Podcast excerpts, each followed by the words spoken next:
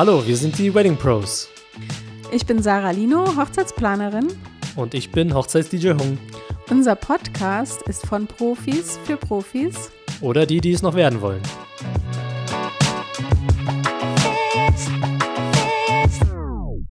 Hallo meine Lieben, heute reden wir über das Thema die Preisfindung. Wie finde ich meinen Preis? Natürlich habe ich Sarah dabei. Hi Sarah. Hallo.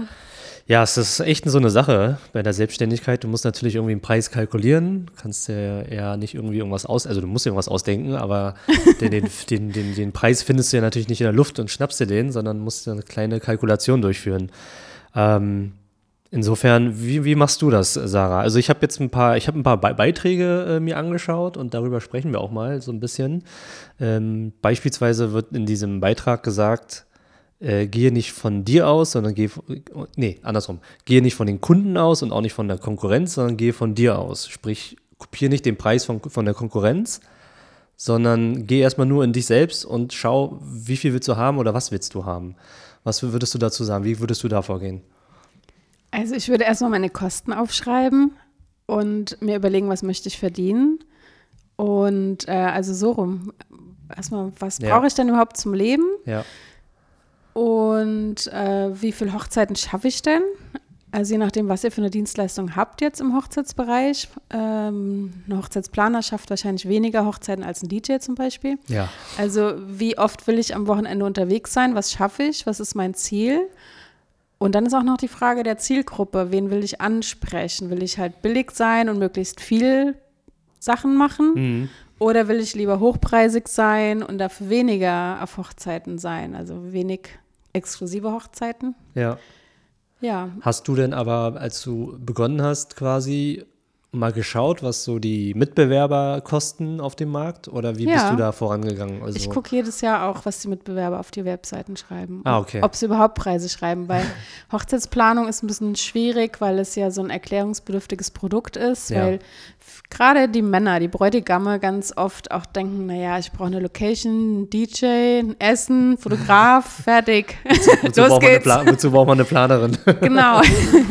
Und wenn die dann bei uns in der Akquise sitzen, ähm, dann wird denen erstmal bewusst, wie viele tausend Kleinigkeiten da mhm. kommen. Und dann denken die so, oh Gott, ja, ich will einen Planer, sonst macht meine Frau mich verrückt. deswegen wollen ja viele erstmal so eine Akquise haben als Planer, damit man überhaupt erstmal ins Gespräch kommt und erst ja. dann mit dem Preis rausrücken. Weil wenn sie dann hören, was alles dahinter steckt, ja. relativiert sich auch der Preis. Deswegen haben viele halt keine Preise auf der Webseite. Was machst du, wenn, wenn keine Preise vorhanden sind? Würdest du, würdest du anfragen? Also als ich ganz neu angefangen habe, klar habe ich da äh, hier wie so Mystery Shopping gemacht, dass ich einfach mal äh, meine Mitbewerber angeschrieben habe und geguckt habe, ob sie dann, äh, wenn man fragt und so tut, als wäre man ein Brautpaar, äh, ob man dann Preise halt rausbekommt. Ja, manche ja. schreiben dann Preise, manche schreiben dann immer noch keine Preise. Mhm. Ähm, also so ein richtiges Akquisegespräch und der Person dann auch noch eine Stunde an die Backe zu, äh, also da wirklich die Zeit zu investieren. Oh nee, das wäre fies. das haben einige mit mir gemacht. Also ich habe dann, Wirklich? Ja, ich habe zwei Hochzeitsplaner, Schrägstrich in, ähm, die tatsächlich mit mir eine Akquise gemacht haben. Also sie haben so getan, als wären sie ein Brautpaar oder äh, ein Männerpaar. Ja, ja. Und ähm, ja, und dabei waren sie schon verheiratet und haben mich richtig ausgequetscht und genau geguckt, wie ich das Akquisegespräch mache, welche Listen oder Sachen habe ja. ich dabei und so weiter. Ja. Das würde ich nicht machen, das finde ich gemein. Aber nee. ähm, mal so eine E-Mail, die kostet jetzt nicht viel Zeit und einfach mal zu fragen, was die Mitbewerber nehmen für Geld, finde ich in Ordnung. Ja. Also, dass man einfach mal weiß, wo bin ich auf dem Markt. Ähm, weil, wie gesagt, ich würde erst mal gucken, was brauche ich zum Leben, aber natürlich will man auch gucken, steht man jetzt am Markt, ist man jetzt zu günstig oder zu teuer oder was. Ich finde es interessant, dass es, also erstmal nochmal zu Wie dem. Wie ist es bei dir? erstmal erstmal nochmal zu dem Punkt, äh, dass der echt jemand äh, ein Interview mit dir gemacht hat, um dann herauszufinden, was für einen Preis du hast. Also das ist ja schon eine krasse Wertschätzung, die man, äh, so negative Wertschätzung, das würde ich niemals machen. Also ja, weil ich, man sieht sich immer zweimal im Leben, ja, auch sogar das, im großen Berlin. Ja, also da kennt dann, man sich als Planer. Es ist super ja, peinlich. Das, das würde ich nicht machen. Das als, wir, als wir uns dann das erste Mal auf der Messe gesehen haben, war denen das auch super peinlich. Ja. so, oh, haha, peinlich. also es wäre wirklich eine Ich habe da nur drüber gelacht, aber Was willst du da drin machen? Nee, nee, also, das, das ist, ist eine egal. Beleidigung. Das, das macht man nicht. Also klar, also fairerweise würde ich sagen, ähm, wenn ich daran gehen würde, ich würde auch mir erstmal den Markt beobachten. Klar, ein paar, einfach mal schauen auf ein paar Webseiten, gucken, ob da Preise sind, mich so daran so ein bisschen inspirieren und orientieren lassen.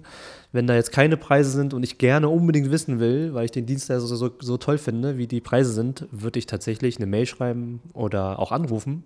Einfach ins Blau hinaus. Und, ja was soll passieren? Mehr als Nein wird nicht sehr, wird ja mir niemand die Person, die Person wird mir den Kopf da nicht abhacken. Insofern äh, einfach fragen, fairerweise offen fragen, ob sie Preise nennen dürfen oder nicht. Und dann, und dann das quasi als Orientierungspunkt nehmen. Ich würde aber das quasi den Preis von den Mitbewerbern, von Schrägstrich Konkurrenz, würde ich tatsächlich gar nicht so für mich auf die Goldwaage legen. Ähm, weil will ich so sein wie der Mitbewerber? Will ich vielleicht ein anderes Klientel haben? Will ich ein günstiges, ein teures Klientel? Spreche ich überhaupt andere äh, äh, Gruppen an? Insofern wäre das für mich einfach nur so erstmal so ein Indiz nur. Was, was ist quasi der Markt bereit zu zahlen für beispielsweise eine Hochzeitsplanerin oder ein DJ oder eine Fotografin oder Co. Ähm, und ich finde spannend, was du sagst, jeder hat natürlich auch andere Kosten. Ja. Jeder, äh, der eine hat eine Miete, der eine hat ein Darlehen abzuzahlen, der eine hat Kinder und so weiter. Insofern hast du natürlich ganz andere äh, Kosten. Jeder, jeder hat andere äh, Kosten, variable und fixe Kosten jeden Monat. Das heißt, ich würde mich auch hinsetzen, gucken, was habe ich erstmal für fixe Kosten und variable Kosten jeden Monat. Ähm, wie viel muss ich überhaupt erstmal einnehmen, um das irgendwie zu decken? Das ist auch schon mal so ein Indiz, der auch in die Preisgestaltung mit reinkommt. Das kann mehr oder weniger sein bei unterschiedlichen Sachen, äh, unterschiedlichen Leuten. Ähm, ja, das würde ich auf jeden Fall mit reinnehmen. Was ich auch noch reinnehmen würde, ist Angebot und Nachfrage natürlich. Also was, was ist der Markt überhaupt bereit zu bezahlen? Ja, das, äh, das eine ist natürlich, wir Dienstleister irgendwie wollen natürlich irgendwie möglichst irgendwie das Maximum rausholen, wenn möglich. Also ich kenne niemanden, der fürs Minimum arbeitet. Nur, nur, nur so rum. Ja. soll, jetzt, soll sich jetzt nicht so, so, so anhören, als wären wir so, so geldgierig. Aber irgendwo irgendwie natürlich so eine Balance, dass man schon so irgendwie das, das Maximum erzielen will. Aber der Kunde will natürlich das äh, oftmals nicht das Maximum bezahlen, sondern eher genau andersrum, das, äh, das, am wenigsten natürlich bezahlen. Und da trifft sich irgendwo die Mitte und insofern musst du irgendwie versuchen, da einen Preis äh, zu gestalten. Der, der kommt dann irgendwann an der Stelle. Bei den Kosten darf man auch äh, so Sachen nicht vergessen, die man am Anfang noch gar nicht hat. Ne? Also ja. so Handy, Laptop, Auto, solche Sachen hat man ja vielleicht auf dem Schirm und was brauche ich jetzt zum Leben, was meine Miete, aber die Kosten, die noch kommen, also wie viel will ich denn ins Marketing investieren? Ja. Muss ich äh, eine IHK bezahlen? Muss ich eine GEMA bezahlen? Das sind diese kleinen versteckten Kosten, ja. die man am Anfang gar nicht auf dem Schirm hat. Also da gibt es echt eine lange Liste. Genau. Oder brauche ich irgendeine Software? Irgend, äh, muss ich irgendwelche mir immer jedes Jahr eine neue Kamera kaufen, neues Laptop kaufen? Also wie technisch versiert? Also ja. muss ich da auch vielleicht Lehrgänge oder sowas machen, um immer up to date sein? Das muss man halt alles mit reinkalkulieren, die Kosten. Genau. Ich habe noch in so, einem, in, dem, in so einem Beitrag eine ganz interessante Sache gelesen. Ähm, und zwar die Preisfindung in der täglichen Arbeit. Also ich unterstelle jetzt mal, dass du irgendwo einen Job hast oder hattest und da hast du ja, da hast du dir irgendwann mal vielleicht mal so einen Stundenlohn ausgerechnet. Keine Ahnung. Ne? Du arbeitest irgendwo in der Verwaltung oder was und hast einen Stundenlohn. Und das ist auf jeden Fall schon mal ein Indiz. Das musst, solltest du auf jeden Fall mindestens nehmen, ja, ähm, damit du einen Preis hast. Stunde, äh, rechne auf jeden Fall, wie viel Arbeit du investierst. Vielleicht auch anhand deiner täglichen Arbeit, also die Arbeit als Fotografin, Planerin, die ist ja nicht nur am Hochzeitstag, sondern auch vorher schon bei der Akquise, bei E-Mails schreiben, ähm, Besorgung tätigen, alles, was mit dieser Selbstständigkeit zu tun hat, das ist ja Arbeitszeit. Also die würde ich mir irgendwie mal notieren in der Tabelle, wie viel Arbeit ich da wirklich investiere und das dann vielleicht auch, ähm, ja, dann irgendwie meinen Wunschpreis hinschreiben und dann kommst du quasi auf einen Arbeitslohn pro Stunde. Und wenn der niedriger ist als in deinem Angestelltenverhältnis, dann machst du da einen Fehler. Dann kannst du auch in dem Angestelltenverhältnis bleiben, weil da verdienst du äh, genauso viel und hast weniger Risiko. Insofern solltest du auf jeden Fall mehr nehmen als in dem Angestelltenverhältnis. wenn möglich natürlich. Ne? Ähm, ja, so würde ich auf jeden Fall rangehen bei der Preisfindung in der täglichen Arbeit. Ja, das ist ein guter Tipp, weil ähm, das unterschätzt man auch, glaube ich, wenn man anfängt. Äh, erstens mal steckt man halt unheimlich viel Zeit ins Marketing. Ja. Macht zum Beispiel auf Instagram irgendwas oder macht eine Anzeige oder stellt sich irgendwo hin, teilt Flyer oder weiß, weiß der Kuckuck, was man macht oder steht auf einer Messe. Das ist ja die erste Zeit. Die zweite Zeit ist die Akquise. dann die nächste Zeit das Angebot erstellen und dann äh, hat die Braut oder das Brautpaar äh, vielleicht auch nochmal zehn Fragen vorm Hochzeitstag. Also habe ich vielleicht zehnmal Kontakt, a zehn Minuten, ist ja. auch wieder Zeit.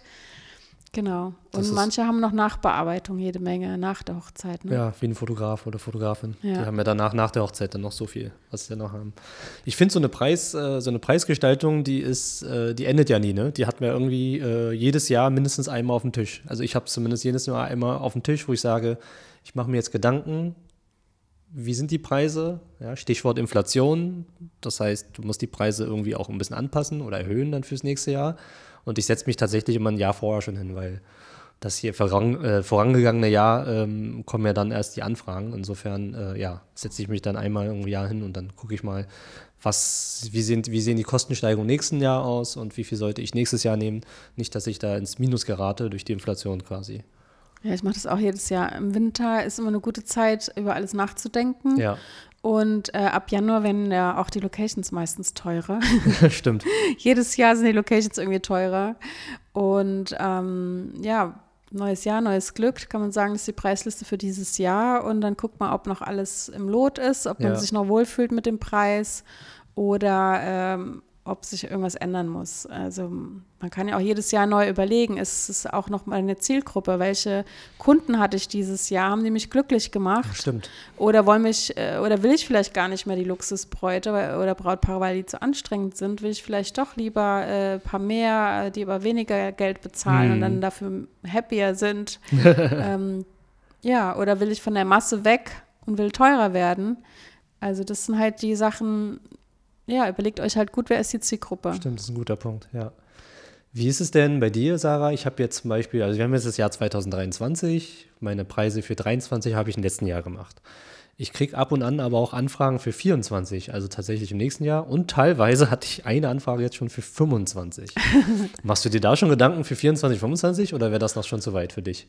Nee, das ist zu weit für mich. Äh, also der frühe Vogel fängt den Wurm. Also wenn jetzt einer mich bucht für 25, dann hat er halt das Glück und hat noch den guten Preis. Ja, so sehe ich das immer. Und dann, äh, ja, ich freue mich jetzt über einen Auftrag und die freuen sich, dass sie noch den Preis haben. Und wenn wir in 25 teurer werden müssen oder wollen, dann zahlen halt die neuen Kunden den Preis. Ja, ja.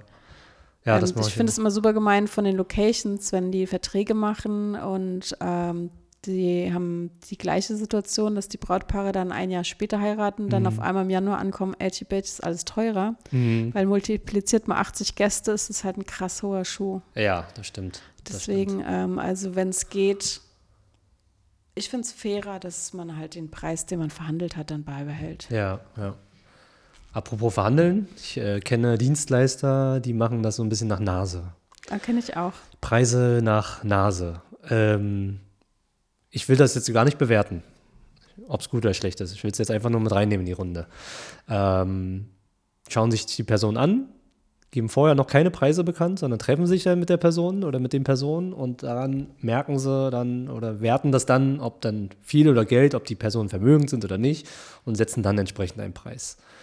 Wie würdest du, wie, wie siehst du das? Du musst es jetzt nicht bewerten, aber würdest du es machen? Hast du einen Vorteil oder einen Nachteil? Was, äh, was, was, was, was, wie würdest du sowas sehen? Also ich äh, kenne auch viele, die einfach sagen, äh, wenn ich das Gefühl habe, das Brautpaar passt nicht zu mir, bin ich extrem teuer, damit sie mich nicht buchen. okay, ist auch gut. das ist besser, als, als auf einmal zu sagen, ich bin jetzt doch schon gebucht oder ich habe keinen Bock auf den Auftrag. Ja. Ähm, von daher finde ich es okay. Ja. Ähm, äh, weil wenn sie einen dann doch buchen, hat man Schmerzensgeld. ja, stimmt. Das ist, äh, das ist ein Vorteil, ja. Ist, äh ähm, andererseits, wenn jetzt einer ganz neu im Geschäft ist und sagt dann so, hey, ich habe voll Bock auf euch, ihr seid so süß und ich möchte gerne eure Hochzeit machen, ich mache euch einen Special-Rabatt, ja. äh, kann ich es auch irgendwo verstehen. Aber äh, bei mir ist es halt so, oder bei uns ist es halt so, wir haben die äh, ganz transparente Preise, wir mhm. haben die auf der Webseite stehen und die, wir, wir ne, ähm, oh, langsam. wir behandeln alle Brautpaare gleich mhm. und das finde ich irgendwie fairer, weil was ist, wenn nächstes Jahr halt die Kumpels kommen und die zahlen dann, obwohl sie ein Jahr später kommen, weniger Geld. Das ja, ist schon ein bisschen komisch. Das wäre komisch. Nur ja. weil sie aussehen, als hätten sie weniger Geld und vielleicht haben sie mehr Geld und sehen aber nicht so aus. Ja. Weiß man ja nicht so genau, was auf dem Bankkonto ist. Ähm, nee, ich finde es Ich mache das nicht so. Nee, der Fall wäre dann doof. Der Fall, den nicht. du sagst, der ja, wäre dann doof. Der kommt halt aber auch so. oft vor, ne? Das, der kommt oft vor, ja. weil man wird dann, wenn man gut ist, wird man empfohlen. Kriegst du einen Folgeauftrag dadurch, Oder die Dienstleister, mit denen man viel arbeitet, äh, die empfehlen einen auch und dann äh, irgendwann trifft man sich halt irgendwo. Ja, ja. Also ich gebe zu, ich habe es mal versucht tatsächlich, einfach um zu gucken, so eine Preisgestaltung, das ist sehr dynamisch, das, das, das, das, das lebt einfach von sich selbst und äh, ich habe das mal probiert aber für mich war es halt super zeitaufwendig, weil ich muss mich dann mit jeder Person irgendwie treffen. Früher gab es ja auch diese Videocalls noch nicht, müsst ihr euch vorstellen. Viel vor Corona wurde viel, also ich zumindest, habe mich sehr, sehr oft mit den Kunden getroffen. Das heißt, ich müsste wirklich äh, in der Woche fünf, sechs Kaffee trinken, äh, um dann noch einen Preis zu gestalten und drumherum. Also es war viel zu zeitaufwendig. Da ist äh, Aufwand und Nutzen am Ende des Tages überhaupt gar nicht im, im, ähm, im Verhältnis. Mhm. Äh, daher bin ich davon irgendwie weggekommen und ich habe mich auch so schwierig getan dann, weil vielleicht haben mir da auch die Menschenkenntnisse gefehlt, aber woher sehe ich denn, dass jemand viel Geld hat, so, ne? Dass ja, er vor allem in Berlin, hat. vor allem in Berlin. Also ganz ehrlich, also, hier laufen manche Leute rum, da denkst du, ist ein Penner und ja, dann ist der total reich. Ja, genau. Also, ne, also ich hatte mal den Fall zum Beispiel, da konnte ich mich erinnern, ähm, die waren in, in Designern-Klamotten, waren so unterwegs und alles drum und dran. Und äh, dann habe ich den Preis gemacht und am Ende des Tages war ich einfach zu teuer für die. Haben sie dann offen gesagt. Das heißt, jetzt muss ja auch nicht heißen, dass jemand, wenn er, wenn eine Person Geld hat, dass er auch bereit ist, dieses Geld auszugeben. Das heißt, genau. heißt es ja auch nicht gleich automatisch. Ähm, und dann bin ich da, äh, ja, habe ich quasi gegen einen anderen DJ verloren, der einfach günstiger war. Das heißt, ich hatte die Akquise, habe ein Gespräch gehabt und sonstiges. Deswegen, also ich habe jetzt auch mittlerweile schon seit längerer Zeit fixe Preise. Ähm, ist einfacher zu kommunizieren, egal wer kommt, ist immer derselbe Preis. Natürlich, man kann so ein bisschen plus minus runter, hoch runter gehen, je nach Aufwand, aber ansonsten sind es vom Package her sind es immer die festen Preise bei mir. Ja. Ich finde es auch fairer. Also, weil der Aufwand ist ja der gleiche. Ja. Ja. Also vielleicht nicht bei der Hochzeitsplanung, da ist es äh, natürlich immer sehr variabel. Ne? Ein Brautpaar macht mehr Arbeit, das andere weniger, äh, auch weil man jetzt die den gleichen Tagesablauf hat. Ja. Ähm, aber es äh, ist. Aber du machst es halt nicht vom Einkommen abhängig. Von, genau, ich mache es halt nicht vom Einkommen abhängig und auch nicht äh, vom Tagesplan oder ja. von, hat er jetzt fünf Dienstleister zu koordinieren oder hat er jetzt zehn Dienstleister zu koordinieren, weil die zehn sind vielleicht eingespieltes Team, es geht zacki zacki und die fünf sind vielleicht irgendwelche Nervbacken, die dich zehnmal was fragen, was du eigentlich schon kommuniziert hast. Das ja. weiß man ja nicht. Ja, das stimmt. Von daher, ähm, ja. Und wir arbeiten auch stundenbasiert. Von daher ist es ganz transparent. Ja. Also transparente Preise hast du auf der Webseite. Ja, steht da auch. Ja, mhm. ja. Ich hatte ja gesagt, ähm, ich, dass ich quasi mit äh, festen Preisen arbeite. Also grundsätzlich, ich habe quasi so ein Baukasten, Baukastensystem mit äh, gewissen Packages. Aber es gibt tatsächlich auch ähm, ein paar Tage, die davon abweichen. Also beispielsweise gerade in, in, den Sommermonaten, am Wochenende wird ja viel geheiratet. Das heißt, da sind meine festen Preise. Ähm, aber ich habe auch die Möglichkeit unter der Woche ähm, natürlich meine Leistung abzurufen und da gebe ich tatsächlich einen etwas kleineren Preis. Natürlich ist der Aufwand gleich, die Arbeitszeit ist auch gleich, aber um den Preis attraktiver zu machen, ähm, habe ich da einen etwas günstigeren Preis unter der Woche, in der Hoffnung, dass ich natürlich dann auch gebucht werde.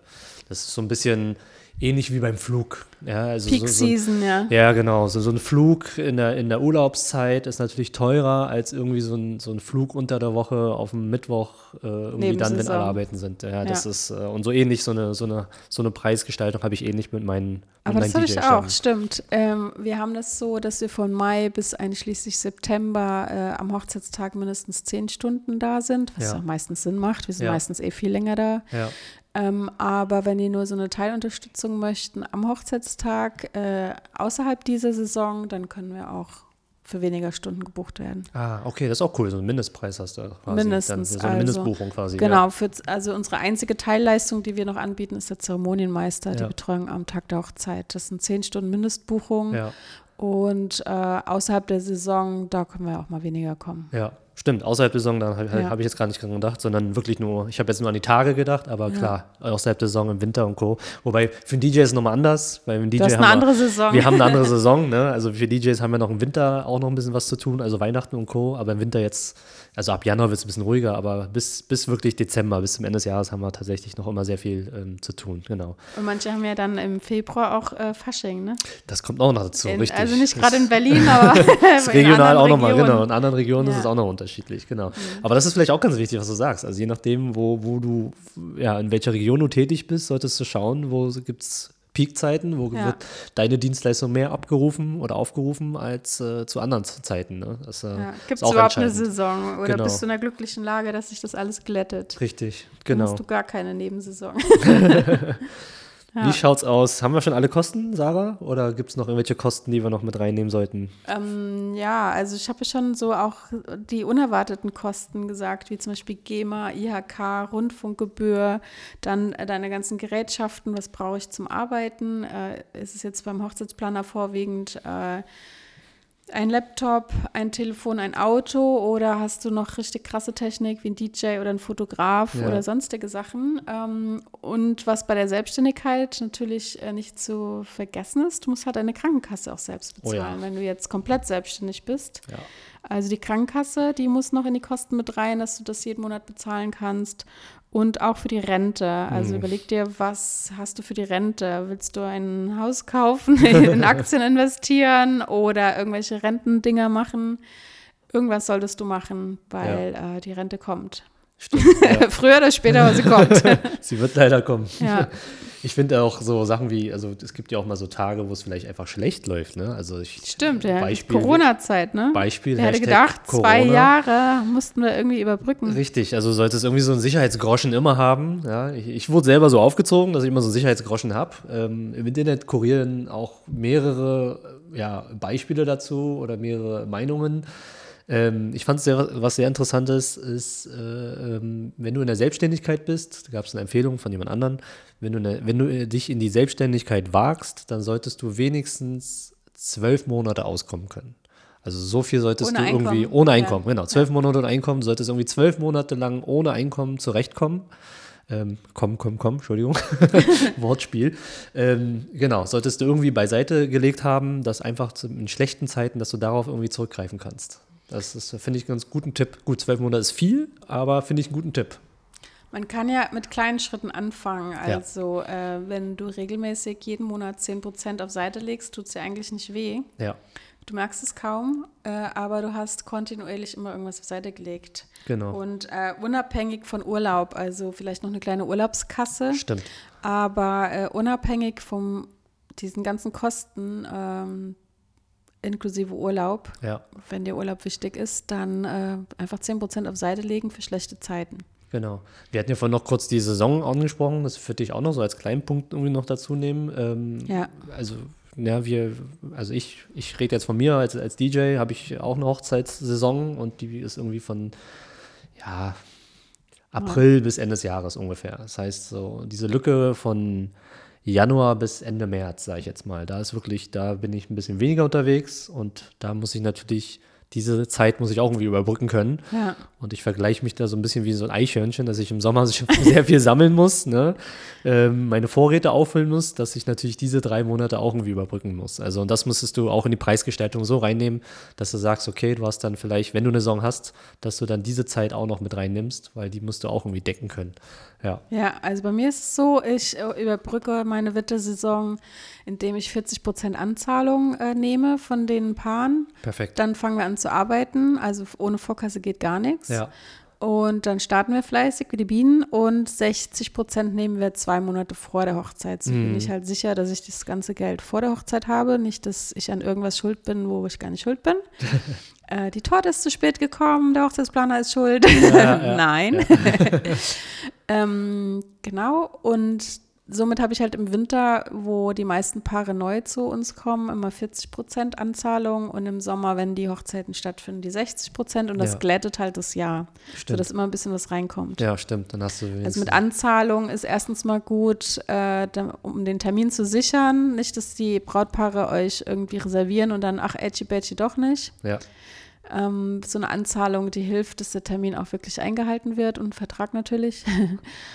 ja, und es hilft auch, diese Zeit zu überbrücken. Ja, stimmt. Nimmst du auch Anzahlungen? Ja, ne? Ich, ich nehme auch eine Anzahlung. Ja. So, so, wie du sagst, dann, dann hast du deinen Cashflow äh, regelmäßig und äh, überbrückst quasi auch schlechte Tage oder Umsatz, umsatzarme, starke, äh, umsatzarme Tage, so rum. Ja. Genau.